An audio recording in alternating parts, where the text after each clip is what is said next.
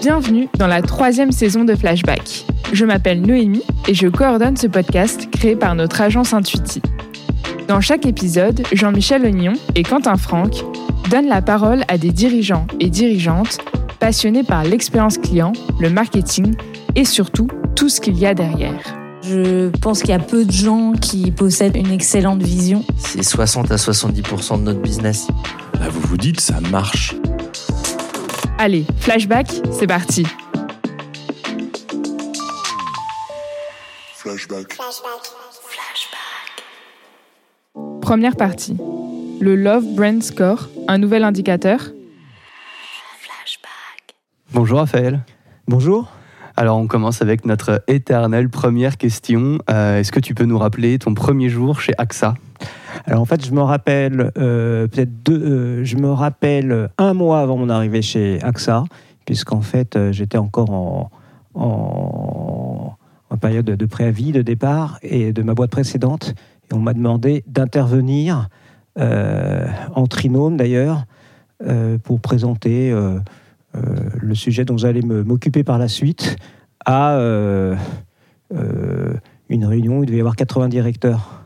Donc c'était vraiment euh, une arrivée en, en parachute, Crash test. crash test. Et euh, effectivement, je me rappelle avoir présenté, euh, montré la publicité à tout le monde euh, de- d'un produit d'assurance vie d'un d'un concurrent banque en ligne célèbre, avec une, euh, je crois qu'il y avait une jeune femme ou qui chevauchait une espèce de fusée. J'avais dit que ça ressemblait à un sextoy. Les gens s'en rappellent encore. Et donc ça a marqué ton arrivée euh, pour le vrai, le vrai jour de ton Donc arrivée. euh, voilà, après 15 jours avant, j'avais reçu mon, ça doit être quoi, un- euh, enfin mon, mon smartphone. Donc j'avais trouvé que c'est très efficace puisque j'avais récupéré mon, pack, mon, mon- mon pactage quelques jours avant mon arrivée. Et le premier jour en tant que tel, du coup, je ne me rappelle pas. C'est vrai? Voilà. Aucun souvenir? Dans les locaux, non. Et tes premiers moments marquants peut-être d'équipe après, derrière, il y, a- y a- y a un souvenir qui te revient Alors, euh, bah, une, oui, une, réunion, c'est parce qu'en fait, euh, j'avais rejoint, euh, en fait, pour être précis, une filiale d'AXA France, Direct Assurance, hein, qui est une, une, pépite. hein, c'est l'assurance auto, le leader de l'assurance auto en direct. Et donc, on voulait lancer un- une, une assurance vie sur Internet. Et en fait, j'ai fait en quelque sorte, de manière on va rester modeste, mais c'était oui, c'était quelque part du design thinking, euh, euh, en mode Monsieur Jourdain, mais en fait, euh, effectivement, on s'est enfermé deux jours en disant à l'issue des deux jours, on doit avoir euh, le produit, euh, le début du parcours euh, d'achat. Euh, et donc, j'avais réuni à la fois le responsable informatique d'AXA France, euh, sachant qu'ils avaient déjà une architecture, donc il fallait voir comment, quelle est la marge de manœuvre pour euh, euh, influencer, changer des choses. Ouais. Il y avait euh, j'avais invité aussi euh, euh, le- euh, une, une ancienne collègue d'ING Direct qui avait, un profi- qui, qui avait sa petite boîte de, de, de- de vidéos, donc plutôt très marketing et conquête. Ouais, ouais. Euh, il y avait l'ancien directeur des études, Boursorama, qui était devenu consultant indépendant, donc lui qui amenait euh, une vision technique, et puis euh, sur, le, sur le produit d'assurance. Et puis euh, enfin, il y avait le patron d'un site internet de comparaison de produits qui donnait finalement le côté consommateur. euh, effectivement, deux jours, on a sorti, on avait quasiment les, écrans euh, de présentation du produit, etc. Ça a été fantastique. Donc ça, c'était, je crois, ouais, assez vite, deux, deux mois après mon arrivée.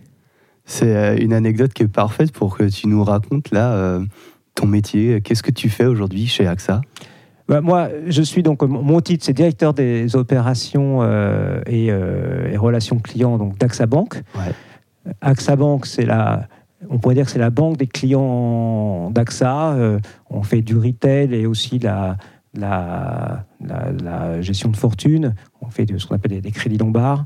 Euh, et donc, euh, AXA Bank a un modèle d'acquisition au travers du réseau des agents AXA. Donc, ils sont sur le, le terrain. Il y, en a, il y en a plusieurs milliers. Mais donc, ça, c'est pour l'acquisition. Mais après, en termes de relations clients, on est une banque à distance. Mhm. Et donc, euh, une banque à distance, euh, ça veut dire que l'essentiel euh, des transactions se font euh, sur l'appli de plus en plus, hein, être à 70%, ou- et sur le site, site internet. Donc, mon métier mo- au quotidien, c'est justement de travailler d'ailleurs sur tout ce qui est banque au quotidien. Alors, la relation client, c'est tous les, conseillers qui traitent les appels, les contacts de clients. J'ai envie de dire, dans la chaîne euh, digitale, bah, quand le client n'est pas arrivé à faire par lui-même, il nous appelle. Je pense que 80% des appels, euh, c'est ça. Donc euh, voilà, je suis sur le. je fais partie de, la, famille du, digital avec sous l'angle relation client. Et puis sur la partie opération, là, c'est plus la supervision de pilotage, c'est plus du back-office, du, du contrôle. donc plutôt euh, ce qui peut se faire de manière plus standardisée euh, dans les services. Elle ressemble à quoi ton équipe aujourd'hui? Alors, elle ressemble, euh, quand on la regarde. composée comment Les deux. Oui, bah, donc en fait, c'est- une, euh, c'est une centaine de, de personnes.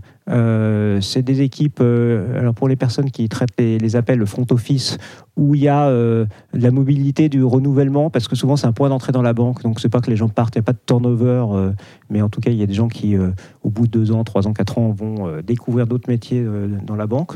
Ça bouge, mais surtout c'est que ça bouge et c'est vivant. Quand on passe sur des plateaux, il y a du bruit, il y a de la bonne humeur, il y a du sourire, et je fais, et mon métier finalement, c'est quand je me lève le matin, je me dis, pourquoi je me lève le matin, c'est pour que les gens soient heureux d'aller bosser, en tout cas qu'ils aient le sourire, parce que le sourire, ça se force pas, et le message s'entend au téléphone. Et quant aux opérations, euh, euh, c'est des gens qui sont peut-être plus euh, dans, le, dans la réflexion, peut-être pas, pas le traitement en, en à temps, euh, et, mais il y a également beaucoup d'énergie. Il y a une tribune que tu as publiée il n'y a pas très très longtemps sur la notion de Love Brand Score. Oui. Est-ce que tu peux nous, de- nous dire ce que c'est déjà dans un premier temps? Alors, euh, oui, l'idée c'était de dire, on parle tous du, et d'ailleurs AXA, euh, dans ma boîte, on en est consommateur et c'est très très utile pour euh, euh, orienter nos plans d'action du NPS, donc le fameux Net Promoter Score, hein, qui permet avec sa fameuse question fatidique, est-ce que vous conseilleriez tel produit, tel service à vos amis, ce qui est finalement une question qui, qui permet de faire la différence, hein, une espèce de question qui tranche et on est obligé de se prononcer. Il y a aussi le Customer Effort Score qui est très très bien aussi pour voir si les, clients font des efforts. Mais je donne toujours l'exemple, dire si ça se trouve, le site des, impôts, euh, j'espère que je n'aurai pas de contrôle derrière, mais le site des impôts, c'est vrai qu'il est, très bien fait. Maintenant, on peut pas dire qu'on aime euh, bien euh, y aller, quoi. Mais en tout cas, par contre, en termes d'effort, c'est franchement euh, plutôt très très bien euh, processé. Euh, donc le, le score sera très élevé. Dans la Love Brand Score, euh, l'idée m'est venue parce que parfois, y compris dans les domaines de la banque on se dit mais finalement, voilà, on n'a peut-être pas assez de contact avec les clients, etc. Mais je dis oui, bon, la quantité c'est bien, mais la qualité aussi. Et, je trouve que si on part, si, vous allez à Lyon, peut-être si tu me disais tiens, tu connais un resto à Lyon, je sais pas quoi, je dis ah bah oui, euh, il y a cinq ans il y avait un resto incroyable, j'aimerais bien retourner. Je me rappellerai peut-être ni du nom ni de la rue. Mais euh, voilà, en cinq minutes sur Internet, je serais capable de retrouver euh, le nom du resto. Et, euh, donc, pas besoin finalement d'être dans le fichier du resto, de recevoir tous les 15 jours euh, une alerte pour dire menu, etc. On connaît l'adresse, quoi. Idem pour un, je sais pas moi, un rhumato autre. Si, si tu avais mal au dos, dis, ah bah attends, euh, place Victor Hugo, il y a un type incroyable. Moi, il m'a remis, euh, j'étais allongé, et puis il m'a remis debout, quoi. Euh, vas-y de ma part. Mais je me rappelle ni de son nom ni de son adresse. Ça se retrouve. Donc ça prouve bien que c'est pas de CRM. Quoi. Donc je pense à la Lèvre c'est ce qui reste, parce qu'on a, tout oublié. C'est, ce côté, cet attachement incroyable qui fait que, alors qu'on parle euh, pas d'effort à faire, sinon on vend pas. Pourquoi, euh, pourquoi on est prêt finalement à faire euh, Pourquoi des gens, euh, moi, de mes regrets, j'ai découvert David Bowie sur le, sur le tard. Donc, un de mes regrets, c'est de ne pas avoir été son concert à l'Olympia en 2002. Quoi. Je me dis, parce que je pense que c'était sa plus. Il était super mature. Enfin, je pense que c'était une année fantastique pour lui, quoi, en termes de maturité et d'envie. Ouais, il y avait vraiment. Il avait un peu. Oui, il était plus dans le. Dans la mise en scène euh, où il se trouvait des personnages, c'était lui quoi. Mais, et donc j'ai un collègue ici, euh, Jean-Marc, euh, on va dire Jean-Marc P. J'y suis allé, mais il a fait la queue toute la nuit, quoi. Et aujourd'hui encore, on est prêt à le faire. Donc pourquoi des gens On est là, ouais, super, mon appli, voilà, en deux minutes, je commande à manger, je me fais livrer, etc. Et à côté de ça, on peut faire finalement un détour pour aller dans une boulangerie, parce qu'on sait que c'est le meilleur pain, et on va faire 30 bornes en vacances pour le faire. Donc capable. donc ça veut dire là, il y a beaucoup d'efforts pour le faire. Mais si c'est beaucoup d'efforts, c'est aussi que ça en vaut le coup. Donc c'est ça, de prendre. C'est quand on a envie de faire cet effort. Donc pas, c'est pas sans effort dans le sens euh, euh, CES, mais euh, mais c'est ce truc en plus quoi. Où on va dire c'est une boîte tellement bien que j'ai envie que mon gamin il y travaille. Ou c'est- ce côté-là qui est en plus et peut-être qui n'est pas complètement mesuré dans les indicateurs habituels. Donc je disais mais peut-être qu'il y aurait moyen de mesurer ça. Après moi je suis pas si j'étais directeur d'une boîte d'études marketing, peut-être que je, mettrais des gens pour faire le travail. Voilà. Ah, on va peut-être y réfléchir du coup sur le chemin. Bah, dispo, alors, ça. Ouais. Mais J'ai vu qu'il y avait au Brésil, d'ailleurs, en regardant, il n'y a pas grand-chose, mais qu'au Brésil, il y avait une, une société d'études qui avait manifestement fait une, une enquête un peu dans ce- de cet Sur cet ordre-là, attachement. sur cet attachement. Il y a- Ça existe, hein, voilà. de. De toute façon, quand on a une bonne idée, en général, d'autres personnes l'ont en parallèle. euh, Bah, on en discutait dans un précédent épisode de Flashback avec Véronique Rousseau, la directrice euh, marketing France de, de Yves Rocher, qui veut aussi être capable de mesurer et elle ne sait pas non plus vraiment comment le faire. Mais après, et alors je me disais, après on dit oui, mais c'est pas que cette question. Une des questions, finalement, je trouve, c'est cette question de euh, Madeleine de Proust. Ça veut dire, c'est quand même un truc qui fait qu'on va se dire, mais X années après, mais qu'est-ce que je regrette ce restaurant? Et si j'apprenais que le restaurateur, le cuisinier, désormais, il travaille, je sais pas où. J'irais le voir. Et, euh, mais ça le fait pour euh, une calculette financière, pour un- une voiture, ça peut être pour euh, un tailleur, enfin pour plein plein de choses. Et je pense que c'est ça. C'est quelques années après, je regrette de plus avoir ce service, de plus avoir cette marque, de plus avoir ce produit. Et là, les choses apparaissent clairement. Quoi. Deuxième partie. Parler d'humain dans la relation client. C'est bullshit L'image de la Madeleine de Proust est très bonne. Est-ce que tu as essayé de la partager, par exemple, aux équipes en charge de la relation client, qui ont un, métier qui est crucial, puisque comme tu le disais aujourd'hui, elles arrivent en bout de chaîne lorsque l'application ou le site internet ne peut plus répondre à cela. Euh, elles ont une carte à jouer qui est, énorme. Soit il faut accepter du coup un, un moment de tension pour le client, et en même temps elles ont aussi la capacité, puisque ce sont des humains, de ramener du sourire, comme tu le disais, euh, qu'elles ont au quotidien et derrière de, potentiellement créer une expérience ultra positive. C'est quelque chose que Alors en fait, on, euh, je ne peut-être pas parler de cette manière euh, directement, mais euh, ce sur quoi on a travaillé, c'était un projet vraiment très, concret il y a, il a 4-5 ans. En fait, on avait des critiques de, de clients qui nous disaient mais en fait, votre discours est trop robotisé. Et je pense que ça venait notamment parce que euh, c'est la vieille culture des, scripts euh, dans les centres d'appel. hein, euh, premièrement, deuxièmement, il y a aussi des, concours en termes de service client qui peuvent, dont le, mode de, le, mode d'enquête ou de la compétition notation fait que ça peut pousser finalement à standardiser le discours pour louper aucune étape.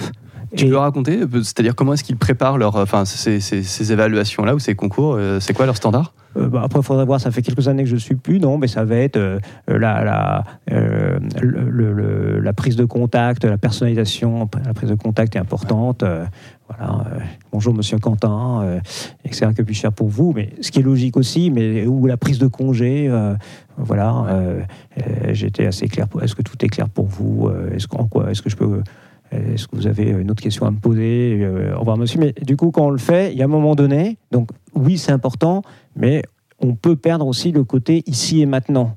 Et donc, euh, euh, je dis toujours aux équipes, attention, si on sent que la personne est ultra pressée, euh, on entend du bruit autour, et puis même dans son ton de voix, faut peut-être pas, euh, faut être aussi dans, du coup, cette manière, de, enfin, être un peu en miroir et être euh, aussi dans l'efficacité et abrégé. Et, peut-être, euh, ne même pas dire euh, au revoir, monsieur Quentin, mais simplement au revoir. Enfin, voilà, ça gagne trois dixièmes de seconde, mais ça sera apprécié par le client. On l'entend même en quasiment, il est en train de raccrocher, il en a marre. Donc, voilà, c'était ça le point de départ. hein. C'était.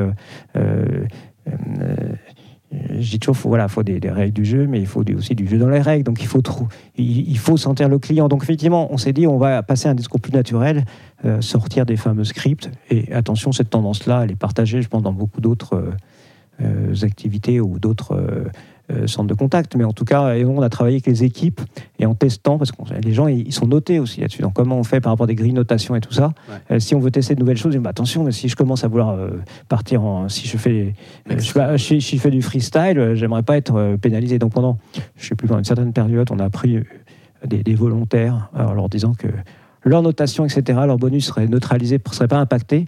Et puis on a essayé des choses, on a même testé, je me rappelle, euh, euh, le prénom, euh, le tutoiement, des choses comme ça pour voir si ça passait, si ça passait pas. et, donc, et après, les, les conseillers eux-mêmes qui avaient participé à, ces essais et qui ont après formé leurs collègues pour aller, une fois de plus, vers quelque part un peu plus de liberté, liberté de ton, puis cette capacité à s'adapter à, son interlocuteur. Quoi. T'as en tête un ou deux euh, sujets, justement, tu parlais du prénom ou du tutoiement, etc. Ça a été quoi les résultats euh, Est-ce qu'il y en a qui ont été gardés euh, parmi ces choses un Alors, le, non, le- en fait, le, le tutoiement, les gens étaient quand même pas à l'aise, et puis il y avait un côté un peu trop. euh, bon, euh, à côté de ça, il y a des marques je crois, qui n'existent plus qui le faisaient, mais moi, d'ailleurs, j'ai toujours trouvé que c'était peut-être un peu forcé. C'était, euh, je sais plus comment ça s'appelait, cette marque de. ce- cette marque de, de, de téléphonie, là, l'ancien patron du MEDEF, comment ça s'appelait ce, euh, non, Le patron actuel, d'ailleurs. Ça me reviendra. C'est de Bézieux, mais, Oui, mais boîte, il- je ne sais pas. Non, non, mais c'était une, euh, un distributeur de téléphone. euh, Non, mais ça ressemble. Enfin bref. Mais voilà, il se présentait, euh, il se présentait de manière. euh, ils avaient un peu un nom. euh, un nom, voilà, je suis, euh, je suis Quentin, vôtre. Je me rappelle plus. Voilà, euh, Orange Boy, ou enfin, c'était pas ça, mais euh, voilà, ce genre-là. Et je trouve que c'était un peu trop. euh, Peut-être superficiel. Hein, superficiel. Euh, non, il faut dans l'authenticité. Donc, les gens ont plutôt l'habitude de les vous voyez, et les gens sont à l'aise comme ça. Et je pense que c'est bien, c'est une neutralité pour les clients. Non, ça a plutôt été euh, le le fait de- d'accepter de, temps en temps d'être euh, à l'écoute du client. Et pourquoi pas, ça peut même parler à bon, vous, ça peut être un commentaire sur la météo de, de- de- du nord de la France. Le client habite le nord de la France. Ou euh, voilà, c'est des petites choses comme ça, mais qui rajoutent euh, un peu d'humanité. Et puis aussi. euh, euh, voilà, le fait d'être dans l'efficacité, d'être soi et de ne pas être en train de euh, lire un script, euh, je crois que les gens, euh, ils sont sensibles. Et je pense aussi, si vous voulez, que les, clients aujourd'hui, les, les- centres d'appel, ça existe depuis des dizaines et des dizaines d'années. Donc euh, les gens, soit ils ont peut-être de la famille qui travaille, en tout cas, ils connaissent les codes. Donc on ne leur fait pas. Euh, ils savent très bien comment ça se passe. Euh, euh, je dis toujours aux équipes, pour, un exemple un peu du, même ordre, c'est que un client qui dirait je veux absolument parler à, votre responsable, effectivement le conseiller peut dire non mais je suis responsable monsieur. Oui, d'une certaine manière oui, on demande aux gens d'avoir prendre leurs responsabilités, mais en même temps, il faut pas non plus, ça sert à rien de faire monter dans les taux le client. Si à un moment donné le client est excédé, effectivement il, appelle peut-être pour la troisième fois, il cherche pas un responsable. Peut-être c'est bien de dire très bien monsieur. Et bien dans ce cas-là, euh, euh, d'ici demain, un de mes responsables vous rappellera. Et après la tension va baisser plus tôt. Et, donc les clients savent bien qu'il y a des responsables sur les plateaux. On ne va pas dire non, non, le responsable, bien sûr qu'ils savent qu'il y a une hiérarchie, qu'il y a peut-être euh, trois niveaux au-dessus de la personne qu'on a en ligne. Quand je dis ils connaissent les codes, c'est ça.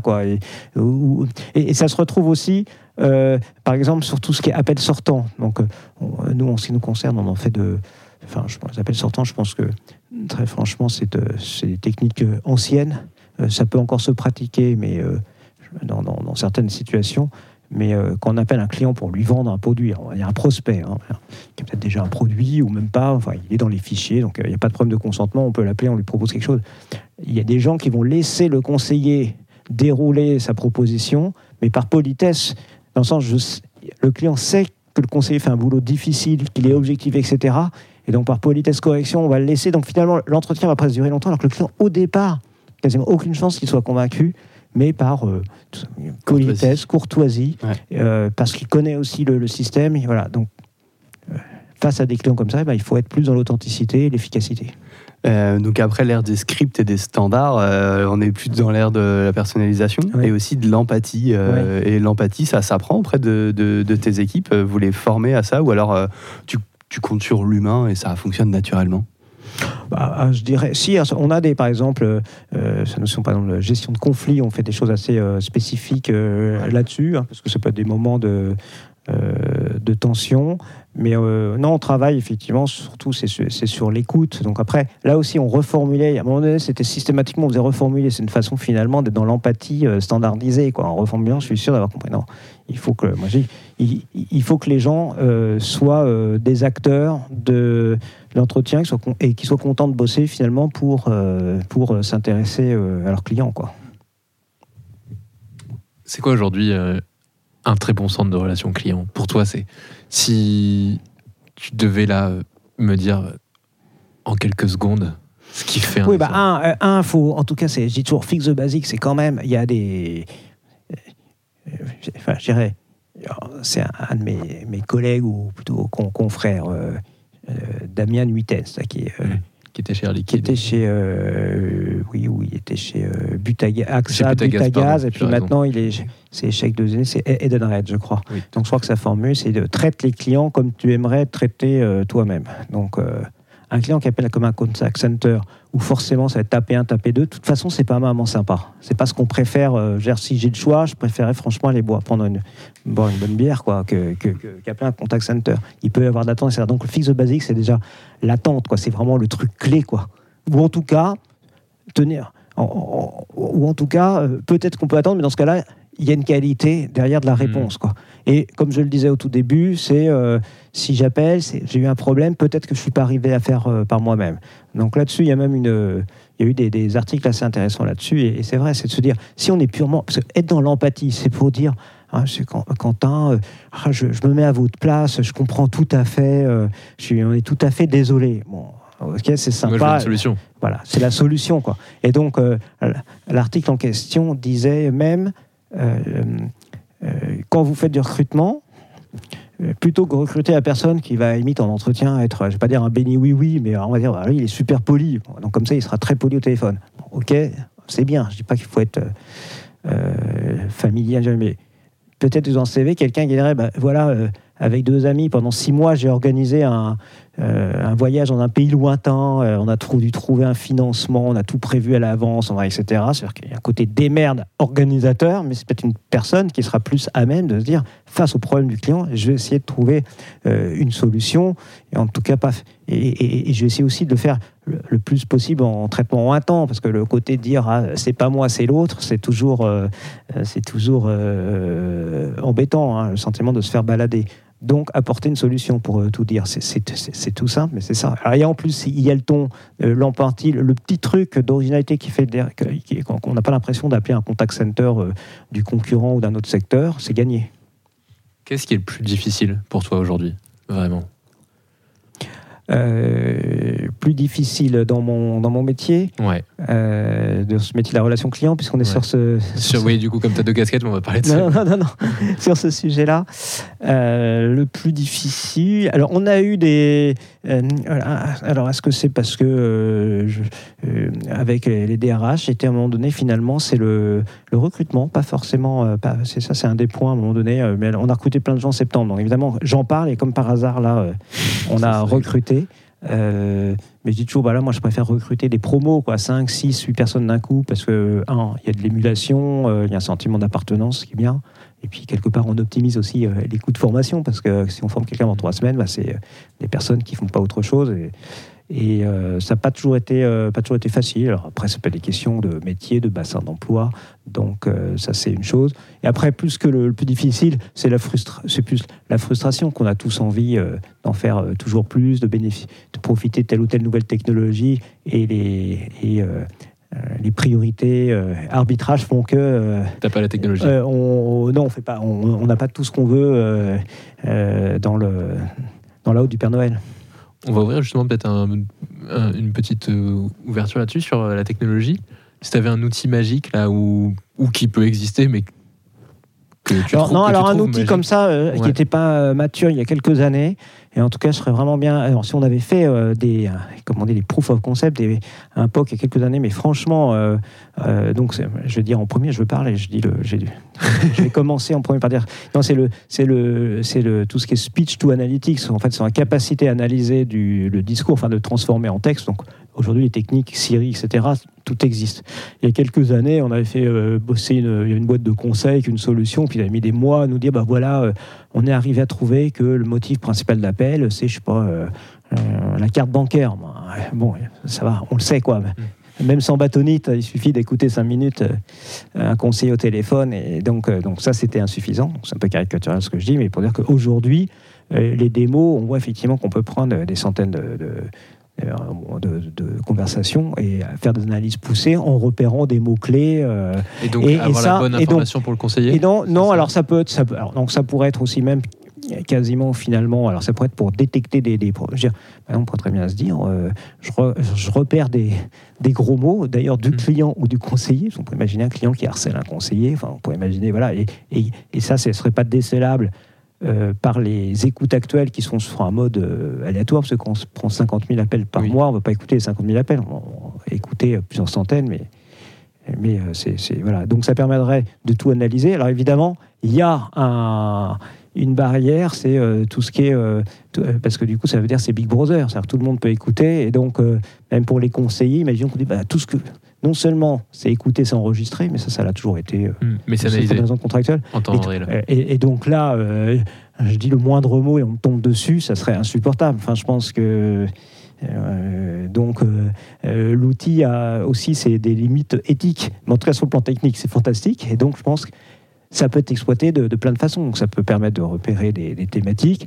Ça peut aller jusqu'à une forme de notation d'appel. Ça peut permettre de détecter euh, des conversations conflictuelles qui n'ont peut-être pas été gérées convenablement sur le, moment. Donc je pense que c'est extrêmement riche. Euh, et que voilà après il y a l'effet hype peut-être on verra ce qu'il en ressort en restera dans quelques années Euh, mais je crois qu'il y a voilà il y a dix ans c'était pas possible quoi donc maintenant c'est mûr C'est quoi ton l'avenir de la relation client pour toi? Tu, penses que ça va évoluer vers quoi? Alors, bah, plusieurs choses. Je pense, euh, il, y a, que- il, y a, quelques années, on peut se dire oui, avec, euh, on met des bots et puis plus besoin d'humains pour euh, euh, traiter des appels faciles. Oui, c'est vrai que les, les bots ou autres peuvent, euh, et, tout, simplement avec Internet, les applis, euh, tout un tas d'opérations qui se font aujourd'hui, notamment euh, en banque, hein, parce que c'est finalement euh, euh, l'appli de sa banque, c'est une des applis qu'on télécharge le plus vite sur son smartphone, sa tablette, avec, euh, je sais pas moi, euh, son journal favori. euh, euh, a quelques autres euh, grandes catégories. Et, et bien sûr, je, je- en premier, c'est les réseaux sociaux, puis après, c'est la banque. Donc, euh, faire un virement, 97% des gens, ils font leur virement euh, par la banque. Puis après, pourquoi certains ne sont pas faits? Il y a peut-être des gens euh, euh, qui, euh, sont hermétiques ou qui, qui, refusent de nouvelles techno. Hein, catégorie d'âge, euh, c'est classique ce que je dis. Euh, après, euh, ça peut être aussi pour des raisons techniques. Le, montant est trop élevé, donc euh, on a mis euh, un plafond pour protéger le client, protéger la banque, etc. Et au-delà de ça, il faut le faire euh, par des moyens plus classiques. Enfin voilà, donc le chiffre, les chiffres sont là. Il y a des gens qui se connectent tous les jours à leur appli bancaire.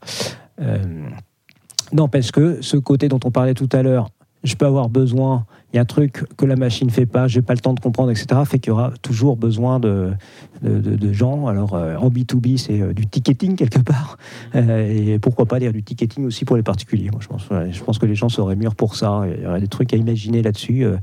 mais à un moment donné, l'humain, bah, c'est plus de conseils, plus d'empathie, de compréhension des problèmes, notamment les sujets de découvert. hein. Parfois, les clients disent bah, Je reste toujours dix ans après, je suis dans telle banque parce que quand j'ai eu tel problème il y a dix ans, bah, mon banquier, il, il m'a écouté. Et, puis, il m'a écouté. Quoi.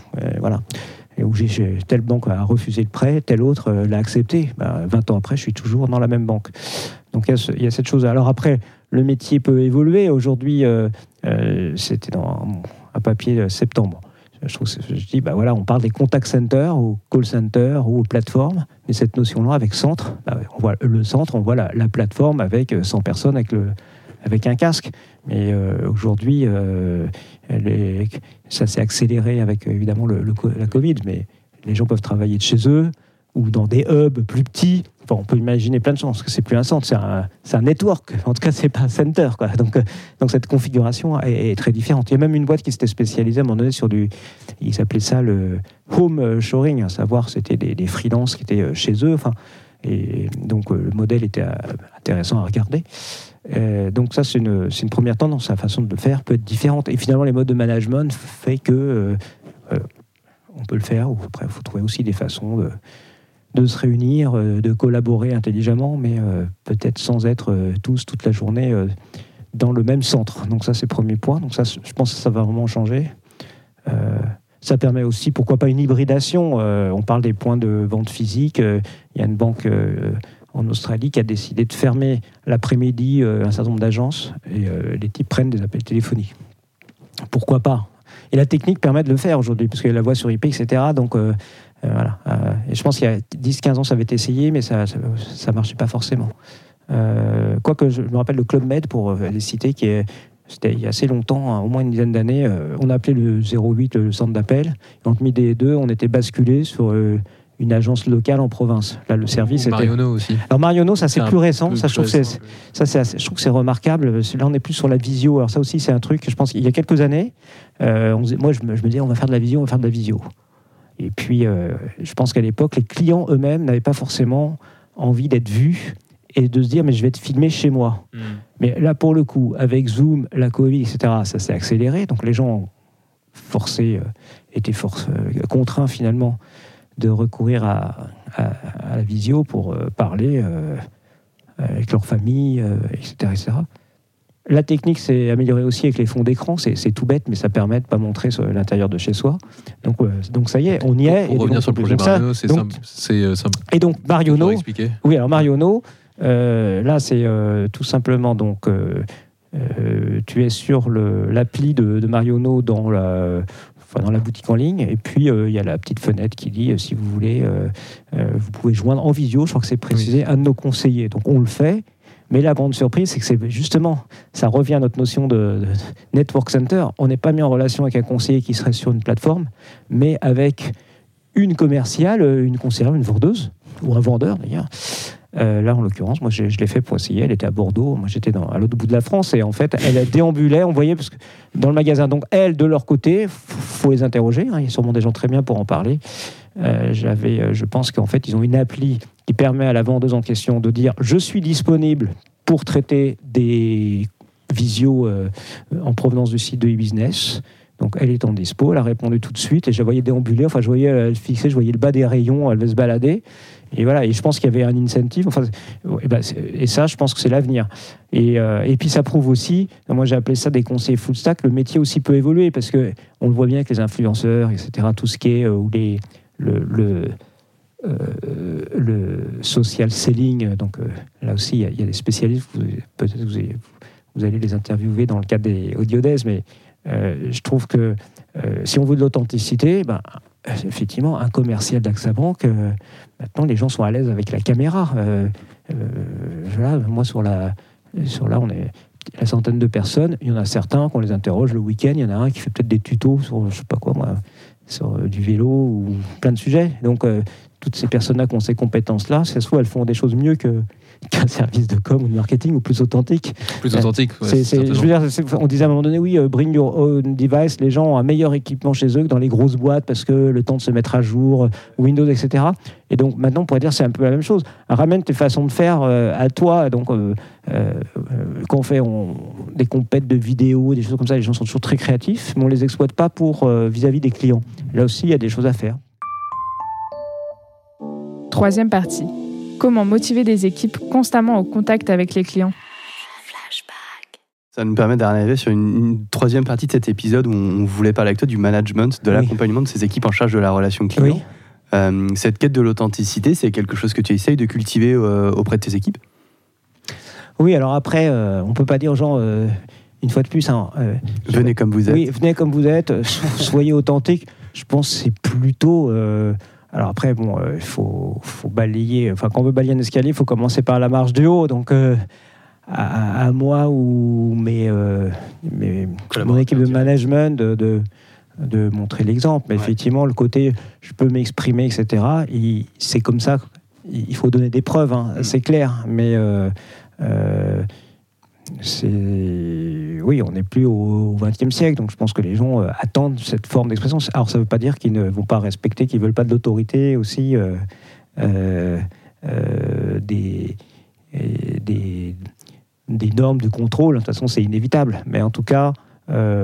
favoriser l'expression, ça, compte et effectivement, les idées, enfin, les idées viennent de partout, mais des conseillers en particulier, puis ils ont tout le temps les clients en ligne. Donc, si, le client est roi, c'est-à-dire que le conseiller est très bien placé pour être euh, recueillir les besoins et, et identifier les, des, des pistes d'amélioration. Donc, c'est plus un secret. Maintenant, on peut en parler dans les épisodes flashback. Euh, Intuiti a intégré un groupe dans lequel il y a des entreprises de relations clients. Euh, et il y a une chose, moi, qui m'a vraiment frappé, c'est euh, le manque de reconnaissance de beaucoup de directions de la relation client, des personnes aussi qui sont euh, téléconseillers, etc. Tu- c'est peut-être pas la- le bon angle de la question, mais T'es d'accord Tu le perçois comment Comment ça, ça a l'air vraiment profond. Là où le marketing, Alors. honnêtement, on- il y a beaucoup plus de mise en avant. Le marketing, c'est beau et tous les deux jours, ils sont, ils sont applaudis. Non, mais c'est c'est euh, c'est vrai que c'est un métier qui est pas facile, puisque c'est un métier, euh, euh, euh, pour le coup, il y, a- il y a quand même beaucoup de contraintes, puisqu'on va être, effectivement, c'est très industriel, et Mhm. depuis des...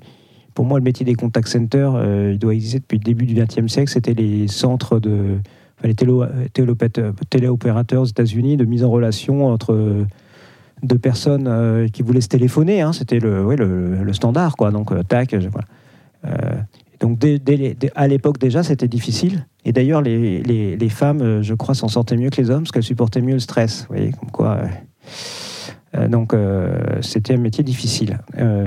Et, euh, et c'est un métier, entre guillemets, de col bleu, quoi. Donc, euh, c'est peut-être euh, pour ça, ça fait partie de ces métiers, je pense, où il y a beaucoup de satisfaction personnelle, parce que là, on se donne, c'est quoi le sens de mon travail? Ben, Si au bout de la fin de la journée, on se dit, voilà, j'ai des clients, on sent que grâce à, son intervention, on leur a sauvé leur journée, quoi. Ben, on sait pourquoi on bosse.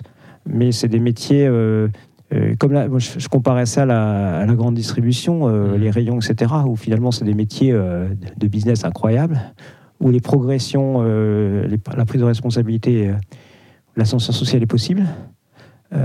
Et puis c'est aussi un moyen d'apprendre le métier et d'aller ailleurs dans l'entreprise. Dans AXA Bank, c'est le cas. ça, quoi. Déjà, au marketing, il y a des anciens de chez nous, dans tous les services, en fait, y compris à l'informatique, des gens qui sont rentrés à l'informatique après avoir fait plusieurs années au centre d'appel. Euh, donc effectivement, c'est moins, euh, c'est peut-être moins glamour euh, parce que effectivement, tout simplement parce que le, je pense que le, métier de base, qui est conseiller en ligne, c'est effectivement un métier d'opérationnel, non cadre, si je puis dire.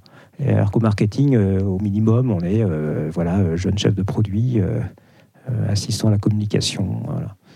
Et, puis, effectivement, c'est c'est tout simplement, peut-être, au fond, en France, finalement, on n'aime pas l'industrie, quoi. C'est un métier industriel. Enfin, l'industrie, on a perdu. euh, voilà, il y avait un côté, euh, les services, c'est mieux. L'industrie, euh, je ne vais pas dire que c'est sale, mais est-ce qu'il y a un petit peu de ça? Peut-être hein, dans les contact centers. D'ailleurs, c'est souvent dans les zones industrielles et pas au centre de Paris. Tu as réfléchi à cette notion de valorisation? Comment aider à valoriser les gens? Tu parlais justement de la promotion, c'est forcément une valorisation. Mais Oui, alors, là, euh, beaucoup d'autres choses. Chez nous, alors, on, on a euh, dans, dans ma banque, ça, ça va dépendre des secteurs, il y a- mais nous, on, se- donc, on, a, on a une progression du, du- du parc de clients, si je puis dire, qui fait que, comme en même temps, il y a aussi de plus en plus de d'actes qui sont faits par les clients eux-mêmes, en fait, nos effectifs sont relativement stables. Donc, en fait, euh, c'est pas, euh, il n'y a pas une création d'équipe tous les trois mois qui fait d'ailleurs qu'on fait même des erreurs de management en, en étant obligé presque de faire de promotion trop rapide de gens. euh, euh, un peu trop euh, euh, junior ou, ou novice euh, en management. Et donc, on fait des parcours d'expertise, si je puis dire. C'est un assessment qui fait que, effectivement, le- les, quand il y a des promotions possibles, on va faire un choix le plus rigoureux possible en liaison avec la DRH. Et puis, c'est euh, toutes les passerelles qu'on peut ouvrir une fois de plus euh, vers les, autres services euh, qui fait que les gens peuvent avoir envie de faire ce métier. Et puis après, il y a aussi le côté ambiance de travail. Et ça, aujourd'hui, il y a pas mal d'articles hein, là-dessus. C'est finalement, je vais tourner mon boulot, je vais m'éclater, mais je veux aussi être dans une équipe sympa. Et euh, le mot famille est fort, mais en tout cas, je pense qu'il y a de la solidarité, un sentiment d'état. Il y, a- une énergie qui font aussi que les gens, je pense qu'ils sont contents de passer une journée euh, au boulot, et, même s'ils sont chez eux. Parce que, effectivement, que, à un moment donné, les gens étaient vraiment euh, tout le temps chez eux. Donc, on sait pourquoi.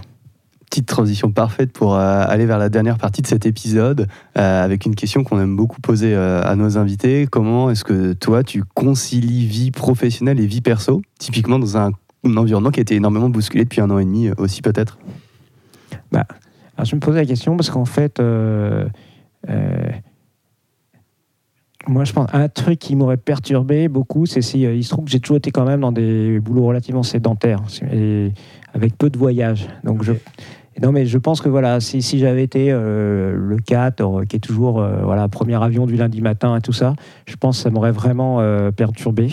Et ça n'a pas été le cas. Donc, je pense que finalement un des éléments, ça m'aurait stressé, parce qu'en général, euh, me lever à 5. Enfin, euh, c'était pas pour moi, quoi. Donc, non, je pense que ça, ça, ça m'a ça m'a servi. Et après, je pense que c'est jamais parfait, quoi, ce truc de, conciliation, vie pro, vie perso. donc, il y a des moments où ça va, des moments où c'est plus compliqué. Mais globalement, euh, Axe- chez AXA et AXA Bank en particulier, depuis des années, il y a vraiment une forte sensibilité sur le sujet. Quoi. À un moment, c'était attention, les horaires trop tardifs, les réunions trop tardives, les réunions trop matinales, il faut respecter la vie des gens, les mails, c'est pareil. euh. donc, euh, euh, voilà. Avant, euh, avant qu'on commence l'enregistrement de cet épisode, tu nous disais que tu regardais beaucoup de vidéos. Euh, une de nos questions de clôture, là encore, c'est souvent est-ce que tu as un livre, une vidéo, un podcast à, nous recommander, à recommander à nos auditeurs? Alors, euh, ouais, j'avais. Alors, en bouquin, dans tout ce que j'ai pu lire, je me suis passionné pour une biographie de Talleyrand, qui est un personnage historique qui était ministre des Affaires étrangères de Napoléon que je connaissais pas, qui s'appelle donc Talleyrand. Et c'est euh, l'auteur est Jean Heurieux. Et j'ai trouvé que j'ai découvert un personnage historique fantastique, euh, qui était encore ambassadeur de. On disait oui, l'ancienneté. Il était ambassadeur euh, de France à Londres, alors qu'il avait plus de 80 balais. Donc le type a une vie incroyable. Il a connu l'ancien régime, l'Empire, la Restauration. Donc il a assuré un peu la continuité de la France. Et, et même en termes de, de leadership, etc. C'est. Voilà, donc c'est un bouquin que je recommande. Mais en fait, pour en parler, je me dis aujourd'hui, parfois, j'apprends plus dans un, bouquin d'histoire. J'ai lu une histoire de la marine, enfin de la, de la, de la marine euh, militaire hein, et euh, en nationale, mais en termes d'histoire aussi, même de management. C'est assez intéressant de se voir que sous Louis XV, en fait, euh, bah, la marine en France n'était pas terrible, mais au fond, elle était plus gérée par des hommes de plume, donc euh, des ministères, que par euh, euh, des hommes euh, qui, qui naviguent. Ben, voilà, ça, ça peut faire écho parfois à ce qu'on peut ressentir, soit en politique ou dans des grands groupes. Parfois, on dit Ah, il y a pas assez de, de gens de terrain. Donc, c'est hyper intéressant. Et parfois, on apprend presque autant dans des bouquins comme ça qu'en lisant un article de la Harvard Business Review qui manque finalement un petit peu de de vécu euh, professionnel euh, parce que, d'état parce que le, voilà parce que le prof fait beaucoup de recherches euh, en chambre non. Donc, après en vidéo non non enfin quand j'ai regardé beaucoup de vidéos comme tout le monde ce que je disais c'est que finalement moi je suis plutôt effectivement en, en replay pour gagner du temps et en faut un sur 1,5, l'actualité ouais, ouais c'est ça Ouais. Qu'est-ce que tout le monde dit tout bas et qu'on pourrait dire tout haut? Eh ben, en fait, alors la question, je trouve qu'elle est, elle est mal posée parce que si tout le, je vais vous dire pourquoi, parce que tout le monde, vous me dites tout le monde dit tout bas, et si tout le monde dit quelque chose, si, si tout le monde, tout non mais si tout le monde le dit, ça veut dire que plus personne ne pense rien puisque tout le monde pense pareil. Et donc en fait, la formulation qui est bien, c'est, c'est- j'ai, déjà, j'ai déjà tenté, mais elle n'est pas évidente, c'est celle de euh, Peter Thiel dans son le, le grand patron de de start-up, je crois que c'est un des fondateurs de PayPal, si je dis pas de bêtises. Et qui a écrit un bouquin. Et le bouquin, c'est de 0 à 1. Et il dit en fait, la question à formuler, c'est en fait, mais qu'est-ce que, qu'est-ce que tu penses toi, mais que personne ne pense? C'est vraiment ta pensée euh, originale. Donc j'en ai, dur. elle est très dure. Elle est très dure. Et du coup, je pourrais pas vous répondre, sur- surtout avec les, les milliers et milliers d'auditeurs que vous allez avoir. Mais Euh, du coup, on va, tu vas mettre dans la panade les prochains euh, intervenants Ouais. et intervenantes de, de flashback avec cette question.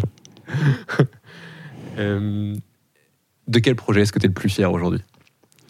Alors, euh, le projet perso, là, euh, mes, gamins, euh, ma famille, super fiers. Donc ça, c'est déjà, déjà bien. Et puis au niveau professionnel, il y en a plein. Alors si on me dit un projet récent, un truc que j'adore et qui vient, ça vient compléter ce qu'on se disait tout à l'heure. il y a un truc que j'aime bien réussir chaque année. J'essaye presque de mettre en scène, si je puis dire. C'est le, j'appelle ça les awards de contact center. C'est un peu la fête annuelle de, de mon service parce que en fait, par rapport à d'autres services, je ne ferme pas la journée en disant ah bah tiens, on va partir en séminaire off-site. Bah non, parce que les clients, on va pas s'arrêter de travailler Mmh. et le dimanche, il vaut mieux que les gens se reposent. C'est obligatoire. Bon. Et, euh, et donc, en fait, euh, on l'a fait en version euh, distancielle. Et on dit comment faire la fête avec des gens qui sont chez eux, quoi, de 2 à 3 heures? En plus, on dit ouais, c'est obligatoire, vous devez vous connecter. Donc, parce qu'il y avait une partie un peu sérieuse, les résultats de l'année passée, les perspectives euh, 2021. Et en fait, on a toujours fait depuis des années, on fait des remises de prix, euh, c'est le public qui vote, donc c'est bottom-up, un prix du meilleur conseiller, mais c'est pas euh, les managers qui disent c'est lui le meilleur conseiller. Donc c'est les collègues, et, franchement, c'est assez intéressant parce que le collectif fait que les, noms qui sortent, souvent, ça, a du sens c'est tout à fait euh, représentatif. euh, à la fois d'une compétence professionnelle et au service collectif et souvent d'une empathie vis-à-vis de ses collègues. Mais euh, donc on remet des prix, il y a aussi des jeux et puis il y a des surprises ou des cadeaux. Donc plutôt que le mug, là en fait, on peut le dire, c'est un artiste comique qui s'appelle Boudère qui, a participé quelques minutes. Mais donc voilà, les gens ont eu Boudère, ils étaient chez eux tous quasiment chez eux et ils ont eu Boudère qui leur parlait à eux et qui a remis des prix, qui a dialogué avec certains d'entre eux. Donc ça, je ne dis pas que c'est inestimable, mais c'est quand même un truc. Euh, voilà, moi j'ai toujours des gens, des choses comme ça, en se disant est-ce qu'on s'en rappellera dans 10 ans, un truc comme ça? Là, je mmh. pense que oui. Et euh, voilà, donc ça c'est un exemple pressant. Sinon, euh, dans mon parcours, j'ai plusieurs fois été entre guillemets intrapreneur où j'ai lancé de nouvelles activités.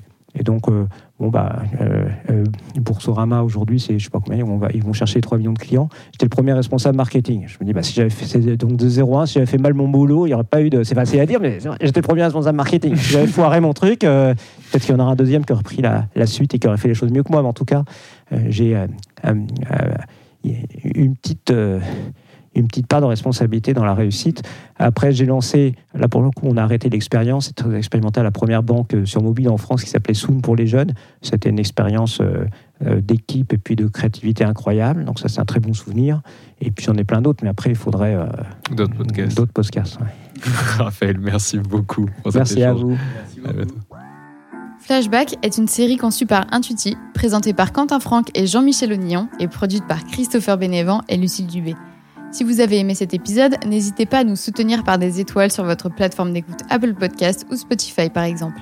Et enfin, pour nous écrire, rendez-vous sur les supports de l'agence Intuiti, sur notre média Décrypte, toujours avec 3i, et sur nos pages LinkedIn. À bientôt!